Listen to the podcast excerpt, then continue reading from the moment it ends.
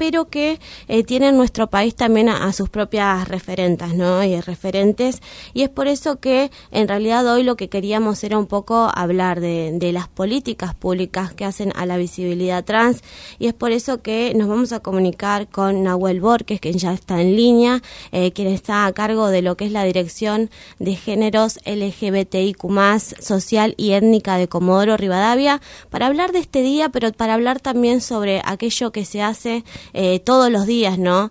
Para, para poder eh, dar mejor calidad de vida a toda la comunidad trans. Buenos días, Nahuel, Natalia de este lado, bienvenida a Lu4. Hola, buen día, buen día a todos por ahí. Eh, bueno, eh, la invitación está hecha en ese sentido, ¿no? Hoy en todo el mundo hablamos de visibilidad trans, pero eh, ¿cómo están las cosas en Comodoro? ¿Cómo se trabaja desde la dirección? Mira, te cuento más o menos un poquito. A partir del año 2012, de que obtuvimos la ley de identidad de género, las políticas para, para las personas trans llegaron un, un poquito mejor. Esto no significa que hoy la población trans eh, tenga toda cubierta todas sus necesidades, porque todavía hasta el día de hoy se siguen vulnerando derechos. En la ciudad de Comodoro, eh, nosotros por ahí estamos muy contentos porque mm, se viene trabajando muchísimo.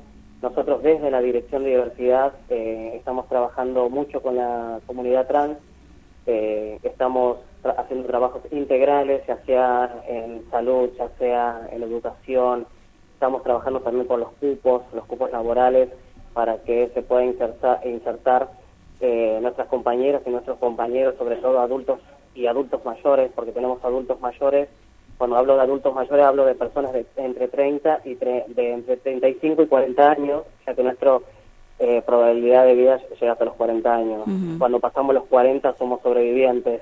Así que yo hoy, eh, siendo una persona trans, eh, te digo, yo soy un adulto mayor, teniendo 38 años, y mis compañeras que pasan los 40 y que celebramos todavía que estén con nosotros, son sobrevivientes.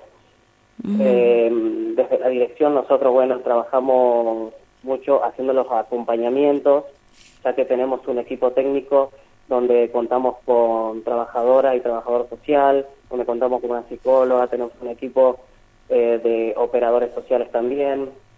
Trabajamos muchísimo con lo que es la comunicación y prensa porque sabemos que no llegamos a todos lados, entonces todos los días estamos buscando la forma de llegar a esos lugares donde por ahí no saben que existe una dirección de diversidad en la municipalidad, así que nada, donde hay una necesidad, siempre la dirección de diversidad trata de buscar la manera de dar una respuesta, ya sea desde la dirección o siendo un nexo con otras instituciones también.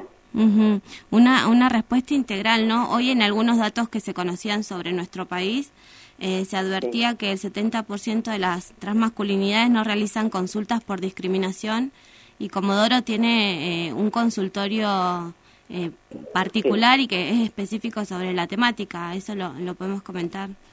Sí, sí, nosotros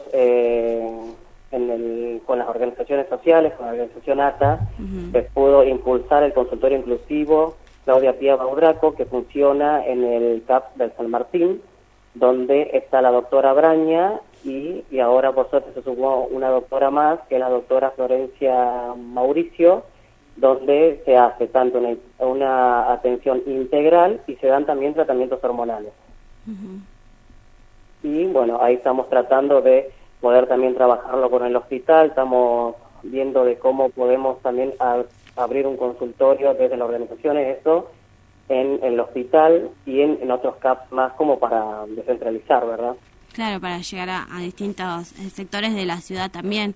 Eh, otro trabajo que también eh, tenemos conocimiento que realizan y, no sé no sé la demanda, pero sí sé que, que, es de vital importancia, tiene que ver con el trabajo que se hace con las infancias trans y, por otro lado también con la educación, ¿no? Porque hay muchas barreras de, accesibilidad para, para lo que es la educación para la comunidad trans. Sí, eh, nosotros cuando hablamos por ahí de lo que es la educación, tenemos que dividir en distintas generaciones de nuestra población, porque tenemos la, la población de niñeces, donde lo que hacemos es acompañar y que no sean vulnerados sus derechos, que se respete, que se respete la ley de identidad de género, donde si un varón trans o una niña trans eh, todavía no han cambiado su DNI, igualmente puedan respetar su nombre autopercibido, eh, ya que la ley así lo, lo, pide, ¿no? Y después con las personas adultas mayores que nunca pudieron eh, acceder a lo que es el sistema de educación, ya sea por, por discriminación, por violencia o porque como sabemos que nuestras compañeras adultas tuvieron que salir a la calle a hacer el trabajo sexual o prostituirse a muy corta edad, no pudieron asistir a un colegio porque no tenían otra posibilidad y tenían que eh, tenían que vivir, tenían que buscar eh, la moneda para poder comer. Entonces, eh, pensar en ir al colegio en, un, en una etapa de la vida que que tenían que estar dentro de un aula, no, ya estaban paradas en la calle porque otra cosa no le quedaba. Entonces, tenemos estas dos generaciones eh, con las que estamos trabajando muy fuertemente, que son niñeces y también con adultas y adultos para que puedan culminar sus estudios y puedan proyectar lo que les queda de vida de otra manera. Eh, para seguir hablando sobre estos temas, hay una invitación, Nahuel, para esta tarde. Eh, ¿Nos mencionás ahí las coordinadas para los que quieran sumarse? Dale, dale. Hoy no vamos, eh, hoy hacemos una actividad que es una es un debate con proyección donde vamos eh, a hablar de las distintas etapas de las personas trans y en los distintos sectores sociales, ya sea en la educación, ya sea en el deporte, en de distintos ámbitos, en el trabajo, que es muy importante, que es uno de los temas que vamos a hacer mucho enfoque hoy, porque eh, queremos que las compañeras y los compañeros se puedan puedan elegir qué trabajo hacer como cualquier otra persona y eh, no que estén obligados a hacer el trabajo sexual o prostituirse.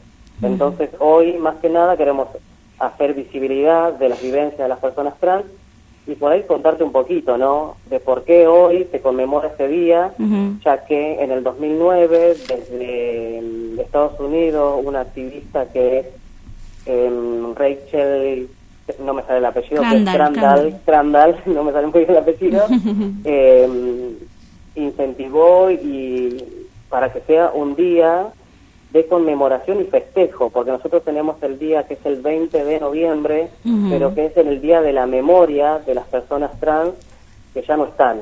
Entonces, ¿por qué no festejar que sí estamos? Porque somos personas, porque sentimos, porque amamos, porque deseamos, como cualquier otra persona más. Entonces, para nosotros es muy importante poder estar hoy festejando este día y sobre todo hacer visible de que estamos como cualquier otra persona y que tenemos las mismas necesidades.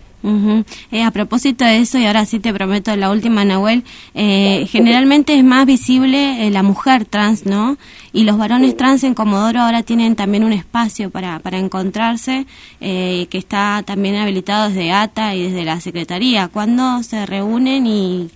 Nosotros nos estamos reuniendo todos los sábados a las 16 horas eh, lo que es en la Dirección de Diversidad, donde está la invitación para todos los varones trans que se quieran acercar, ya sea sacarse una duda, eh, a venir a charlar. Eh, nosotros acá lo que se hace son proyecciones, damos charla también en el tema de salud, también para hacer los acompañamientos cuando van a cambiar su DNI, todo. La verdad que se pueden acercar cuando quieran, están todos invitados. Y los viernes se juntan las chicas, a las 16 horas también que es también con la organización ATA.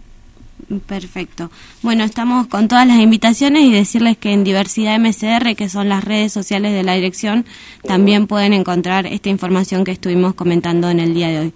Muchas gracias, Nahuel, y nos encontramos a la noche. Dale, muchas gracias a ustedes. Ahí pasaba entonces Nahuel Borges con todo lo que es eh, la jornada.